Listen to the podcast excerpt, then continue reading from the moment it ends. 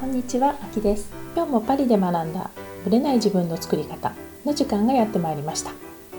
7月最後の週となっています。今日も一人でお話しさせていただきます。今日はですね、まあ、ちょっと料理の話をしようかなと思ってるんですけども、まあ、やっぱりポッドキャストもそうなんですけども、まあ、ラジオとかもそうだしあと特に YouTube とかもそうなんですけどもそのホーム画面に行くと、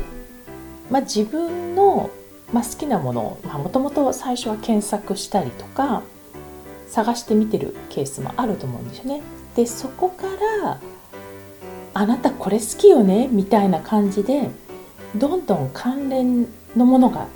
アップされていくわけですよ。であ私これも興味あると思ったら見たり聞いたりする、まあ、そういうもの多いと思うんですね。でこの戦略で、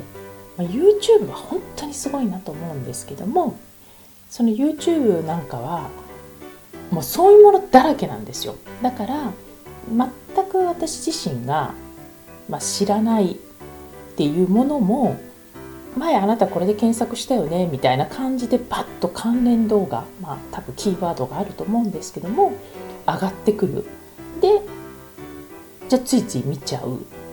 あ面白いっていうことでその人のものを全部見るパターンって結構あると思うんですよ。でやっぱりその、まあ、YouTube なんか特にそうなんですけども YouTube のホーム画面っていうのはその人の本棚と一緒だなと思っていてその方の興味の動画で溢れてるんですね。でそのリストを見るとやっぱその人の性質とかその人の思考っていうのがすごくわかるんじゃないかなと思います。で私はまあ基本的に健康系かもう料理。あとまあ美容もあるかな。一時期ねすっごい美容は見てましたね。だけどある程度見るともうこの人のこういう考え方以外はまあいいかなみたいなところで一通り見るともう見なくなっちゃうんですね。だから美容はねもう今ほぼ絞ってます。絞ってるけど、まあ、とにかく料理とかまあそういうものはとにかく多いかな。まあファッションも時々上がってきますけどでやっぱり料理はやっぱね動画がいいんですよね。だから YouTube で動画を見るケースは本当に増えました。でもちろん私自身はまあ、日本語でも見てるしフランス語でも見れるしまあ苦し紛れながら英語も見れるっていう感じなんですね。で今字幕のものもあるし料理ってほら見せてるものなので、まあ、言葉わかんなくてもね最悪わかることもあるっていうところで結構料理はちょこちょこチェックしていると思います。でどういうとこでチェックしてるかっていうと特に日本のレシピに関しては私がこっちで、まあ、手に入らない素材もあるし、まあ、和食をいつも食べたいわけではないのでただやっぱり日本人が解説してくれることによってこの「なぜ」っていうのが分かる場合もいっぱいあるので結構ね日本のシェフのちょっとした、まあ、シェフだけじゃないんですけどちょっとした小技とかアイディアっていうのはすごく参考にさせていただいてますね。あと個人的にやっぱ好きなのは今も言ったようにそのなぜを教えてくれる？結局ねこれはこうすればいいんですよ。じゃなくってなぜかっていうのをきちんと説明してくれると応用が効くじゃないですか。例えば豚肉はこうする時こうした方がいいよ。へーって終わっちゃうとそうなんだでまだ私の場合はね終わっちゃうんですけどなぜっていうのがあるとあこの料理の時にも使えるっていうその応用範囲が広くなるんですよね。だから私の場合には How よりも Why をいつも意識して見てくれるしその Why をすごくきちんと説明してくれる人の動画っていうのは結構見ます。で、まあ、特に海外に関しては、まあ、私がよく検索するのはヘルシー系の料理なんですよね。まあ、ビーガンだったりベジタリアンだったり特に野菜料理でバリエーションをどう作るかっていうのは結構チェックしてます。やっぱりねビーガンとかベジタリアンは日本の、まあ、何人かいますいますけれども私自身は、まあ、日本の素材で作れないものもあるので参考にできるものとできないものがあったりするので海外のを結構見てます。やっぱりねビーガンは本当に英語圏と、まあ、フランス語もそうなんですけどは結構豊富なんですね。で私自身は全然ビーガンではないんですね。私自身はベジタリアンでもないしビーガンでも全然ないんですよ。だけども、うん、やっぱり乳製品を使わないとかあと野菜だけで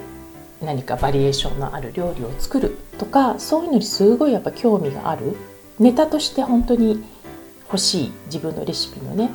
ものとして欲しいなと思って結構ね参考にさせていただいてます。でねあるサイトだけじゃないんだけれどもある時ねやっぱりどうしても甘いものが食べたくなったんですね。今ちょっと身体改造を行ってるんですけど体のね改造をやっていてまたちょっとその話もいつかしたいなと思うんですけどやっぱ甘いものを食べなくなったんですね。いわゆる砂糖系のデザートを。で、まあ、それの良さっていうのもすごく感じてるんだけどもともとすっごい甘党なのでどうしても甘いものが食べたい。でもちょっとそのステレスがあった時があったんですね。でその時にやっぱ甘いものを食べようって決めてでレシピを探し始めたんですね。でやっぱり白いお砂糖は使いたくないんですよ。白いお砂糖は使わないデザートを探してた時にビーガンのチーズケーキを発見したんですね。ビーガンのチーズケーキを発見してでもう結構見まくったんですよ。ビーガンチーズケーキレシピを1個で決めないで私の場合は必ず4つか5つ見ますねいいなと思った関連動画で上がってくるからその中でいいものを上がってきたものの中で、まあ、4つか5つ見てでその中のベストなものをやるしこれをうまく組み合わせたりっていう感じでやったりもします。でそのねビーガンレシピはある方の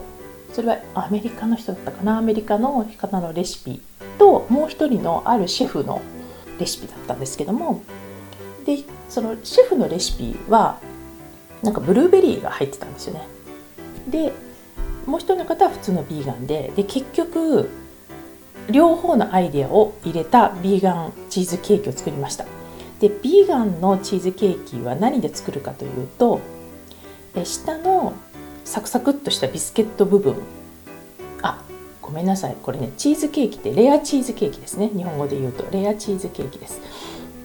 で下のビスケットの部分っていうのはナッツですね。ナッツが34種類入れてるかな？アーモンドとカシューナッツとくるみ入れてるかな？プラスえそのこうくっつけなきゃいけないじゃないですか。でそれをデーツっていう、まあ、フルーツ甘いフルーツなんですけどね。自然の甘さが出るでビーガン料理の甘さって結構デーツで作ってる場合多いんですね。で私もあのナッツバーとかねあの間食で食べれるためにナッツバーをやってますけど甘みはやっぱりデーツで出してます。でビーガンはね結構デーツが多いんですね。でそれで作りあの上のクリームを何で作ってるか結構最初謎だったんですよ。で人によってはなんかいろんなもの入れたりしてるんですけども、まあ、その2つのレシピをなぜ組み合わせたかというと1人の方はカシューナッツにココナッツクリームを入れてたんですね。ココナッツクリームをあのリキッドの方じゃなくて液体じゃなくてあのドロンとした方を冷凍かなんかに冷凍か冷蔵庫に入れといて固まった部分を入れるっていうのをやってたんですけどもう一人のシェフの人はカシューナッツオンリーだったんですね。で私の持っているココナッツがその脂肪分がすごい低いものなんですね。だからカレーとかに入れるつもりで買ってたので。だから多分ね綺麗に固まらないなぁと思いココナッツまあ、ミルクを入れるのをやめそのシェフの方のカシューナッツオンリーでいく方で作りました。で本当は多分ココナッツクリーム入れる方がもっとクリーミーな感じになったのかなと思うんですけどカシューナッツはカシューナッツも綺麗に、まあ、ちょっと色が変わるけれどもクリーミーな感じになるんですよね。で私も本当にカシューナッツ大好きなんでそれでクリームを出して、まあ、ホールで作りましたよ。でまあ4分の1食べて、まあ、ホールですからね。全部やっぱ食べきれないし夫にも味見させ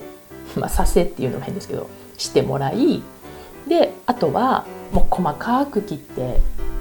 冷凍にしてで合間合間時々食べたくなったら食べてるっていうのをやってます。でこれはね久々のデザートの中で大ヒットでしたね。なので私自身は結構今自分がビーガンではないけれども例えばデザートに関してとかあと野菜のバリエーションに関しては結構ヘルシー系の動画で楽しんでます。だから私の YouTube は結構レシピ動画が多いかな。特にビーガン系とかいろんな人がいるんでビーガン系でも。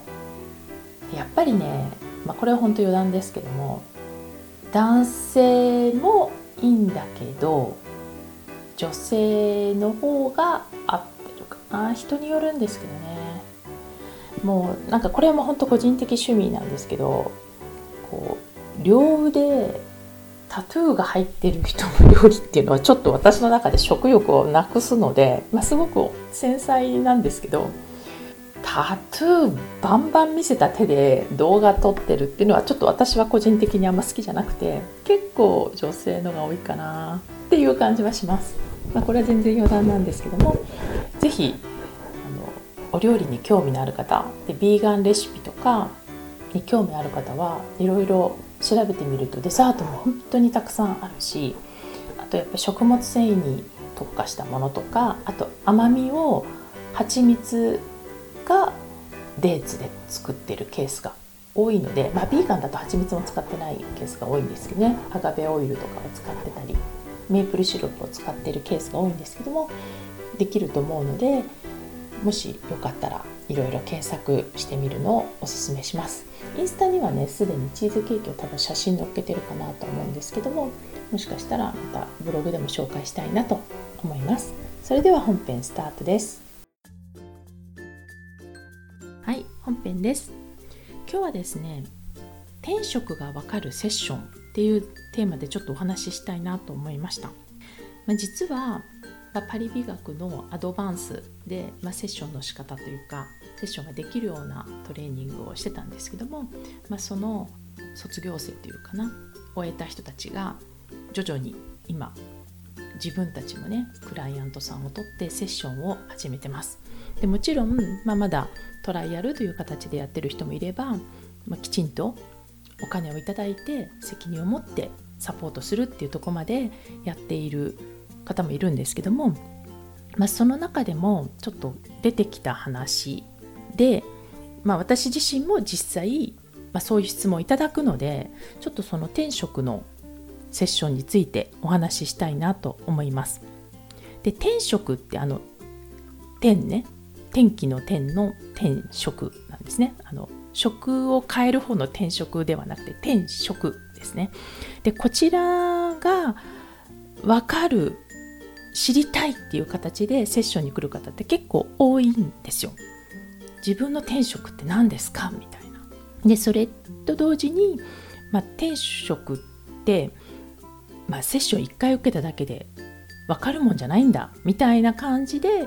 言われるケースもやっぱあるみたいです。じゃあ実際どうなのかっていうところをまあ私の経験からねお話ししたいなと思います。でまずねちょっと一つ考えていただきたいのが転職と適職っていう考え方なんですね。で、まあ、どっちも多分共通項はあると思うんですけどもちょっと私も辞書でねもう一回改めて調べてみました。で転職は天から授かった務めまあ、これはまあ当たり前ですよね。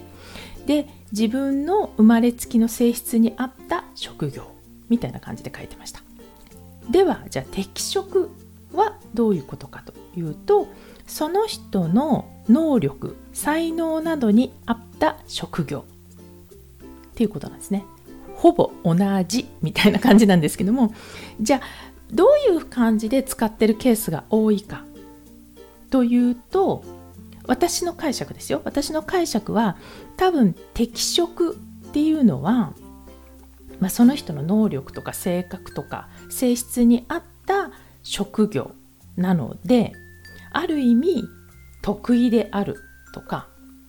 人から褒められてるとかあるいはストレスがそれやることによってないとか人にとっては特別なことが自分には当たり前にできるみたいなものが適職に結構当たるのかなと思います。で天職っていうのは、まあ、なんとなくですけどその天から授かった務めみたいなのがあるので多分もともとの素材でまあ活かせるっていう感じとあとこう好きでたまらないとかもうこれが私のミッションだみたいな感じとかあと充実感これには私にしかできないみたいな充実感がプラスアルファ加わってるような気がします適職っていうのはもうちょっとニュートラルな感じでそこにミッションっていうよりもただ能力と合ってるよねみたいな感覚です。これはね私の感覚です。で、まあ、この定義をもとに話をしていくと転職っていう方がより好きでたまらないとかミッションとか充実感っていう感覚なのでより強く感じるのである意味主観なんですよねこれって。感覚的に分かりますかね？主観ですよねこれ。だって私が好きでたまらないとか充実感を感じるっていうのは本人が感じればいいだけであって自分の意思で決められるっていうことなんですよ。つまり今私がやっている、まあ、こういうセッションとか人のことをね、まあ、瞬時に分析してその人に合ったアドバイスをするとかガイドをするっていうのはこれ私の転職ですと言ってしまったらもうそれで転職決定なんですよね。つまり主観なんで。なのでこの自分の主観にどれくらい敏感かっていうのが問われます。つまり転職がわかるっていう意味でのセッションで言えば自分のこういう好きでたまらないこととかミッションとか充実感とか、まあ、そういう感覚に対して普段敏感かどうかで1回のセッションで分かるか分からないかがまず分かれます。だからセッション1回受けただけで分かるわけないんですよね。っていう人は、まあ、いろんなパターンがあるんですよ理由は。あるんですけどもまず私が接してきた日本人ねこれは別に日本在住か海外在住かは全く関係なく日本人に多いのはこれは年齢も関係ないですよ20代だろうが50代だろうが関係ないんですが自分の心が楽しいとか喜ぶとかそういうのがわからないとかねやりたいことがわからないとか好きなことがわからないっていう方結構多いんですね。でないわけじゃないんですよ。わかんないだけなんですね。じゃあなぜわからないかっていうとそういうものをずっと押し殺してきたからなんですよ。つまりできるかなできないかなっていうのを考えちゃったりこれってやらなきゃいけないよねとか例えば本当はやりたくないけど母親だからやんなきゃいけないよねとかそういう、まあ、理由付けですよねそれによって自分の心から楽しいものがだんだん分かんなくなってくるっていうパターンは実際多いんですね。なのでやっぱその人の制限を外してあげなきゃいけないんですよそのセッションで。でその外してあげる時にやっぱねブレーキがかかってる人が多いんですよだって過去20年30年ってずっとそういうことを考えないで来てるからだからどうしても一応条件を外してねいろいろ聞いてくんだけどもいやできるかどうかわかんないんでとかついついできるできないを考えちゃうからやりたいことが見えませんとかっていう話になってちゃうんですね。だから私自身はその一人でもね、まあ、主観なんではっきり言って。転職は自分一人でも見つけられる。だって言っちゃえばいい話なので。だけれども一人でするには結構負荷がかかってるんですよ重荷になってるものが多いのでその部分をやっぱり誰か第三者が入ることでより見つけやすくなっているのが、まあ、セッションじゃないかなと思います。でセッションではじゃあ特にその転職が分かるセッションに関して何をやってるかというと私自身がね振り返ってみてまずその人の本音に気づかせるっていうことなんですね。つまり自分の本音がどこにあるのか分かんないんですよ。もうその好きとか自分が自信がないとかできないとかもうそういう感情とあとそれに対する考え方がもう全部ぐっちゃぐちゃになってるので私が本当は何をしたいのか分かんないっていうパターンが多いんですよ。だからその本音をやっぱ探っていくっていうのはします。で私自身はその本音は違和感で気づくんですね。あこの人本音で喋ってないとか表層の部分で喋ってるなとかそういうのっていうのは違和感で感じます。でもこれって本人は案外わからないんですよね。だってもそれで生きてきてるから。なのでその部分をどうやって本人に気づいてもらうかっていうのが、まあ、セッションの能力じゃないかなと思います。であともう一個セッションでなんか何をやってるかというとセッションはね私にとっては本人の誤解を解く作業だと思ってるんですよね。まあ、誤解っていうのが別の言い方をすると思い込みなんですけども思い込みを一個ずつ一個ずつうん系統が絡まってる状態をほぐしていくような感じで解いていくんですね。これって本当っていう誤解？これ全部誤解？思い込みみたいなところまで解いていくっていう作業が多分セッションじゃないかなと思います。で、これがね、一人だとなかなか難しいですよ。難しいと私は思ってます。なぜかというと、もうその誤解、私から見たら誤解で思い込みなんだけど、本人は当たり前に思ってるから、そこに違和感とか、うんあれっていうのも思わないわけじゃないですか。でもこれって思い込みだよねみたいな作業を結構あるんですよね。で例えばある方の例なんですけども例えばまあ自分でビジネスをしていてで、まあ、ブログとかも書いてたんだけどある瞬間から発信ができなくなっちゃったみたいな話をしてたんですよね。で、まあ、自信がないんですって言っててで彼女の本音を探ってったら、まあ、ちょっとそのプロセスは省きますね探ってったら私は私のオリジナルでいたいっていうこの自分に対する特別感だったんですよで私は誰とも違う。私は特別だ。私はオリジナリティのある存在であるみたいなところがあったんだけれども発信を始めてその伝わっていく時その自分の発信がね相手に伝わっていくと人もわかる。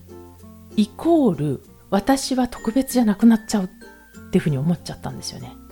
まあ、それ自体も気づいてなかったんだけどそれそこに気づけたっていう話なんですよね。でこうやってね言葉にしてみるとえー、全然違う話じゃないって発信と特別って全然違うじゃんみたいな話なんだけど発信して人に伝わるイコールその人も私に共感してくれるイコール私はもう特別な存在ではなくなってしまう。これって彼女の中でのそういう誤解だったんですよね。でここにまず気づく。あれ？みたいな。でそうなるとなんで私発信にこんなに自信がなくなってたんだろうとか特別じゃないとかあるって何なんだろうって。で彼女にとっては特別な存在であるってことが実感できればツールは何でもよかったんですよね。その時にやっていた仕事いろんなのが出てきたしこれからもこうやってみたいですっていうふうにおっしゃってたんですけど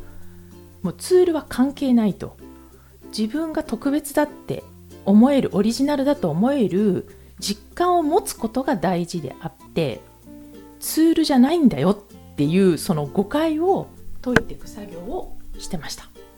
でねそこでね彼女の本音がバンバン出てきて、ま、この場合は1回のセッションで分かったんですけど彼女の、ま、転職ではないけど方向性の光がやっぱ見えた瞬間だったんですよね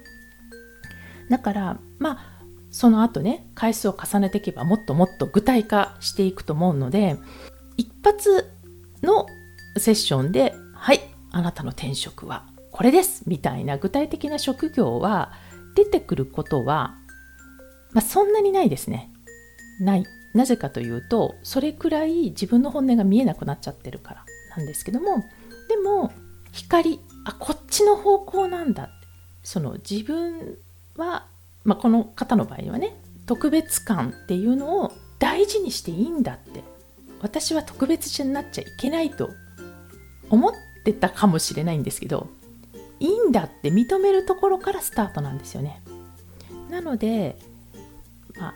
結論から言うと天職は主観だから自分の好きなことをやっていい、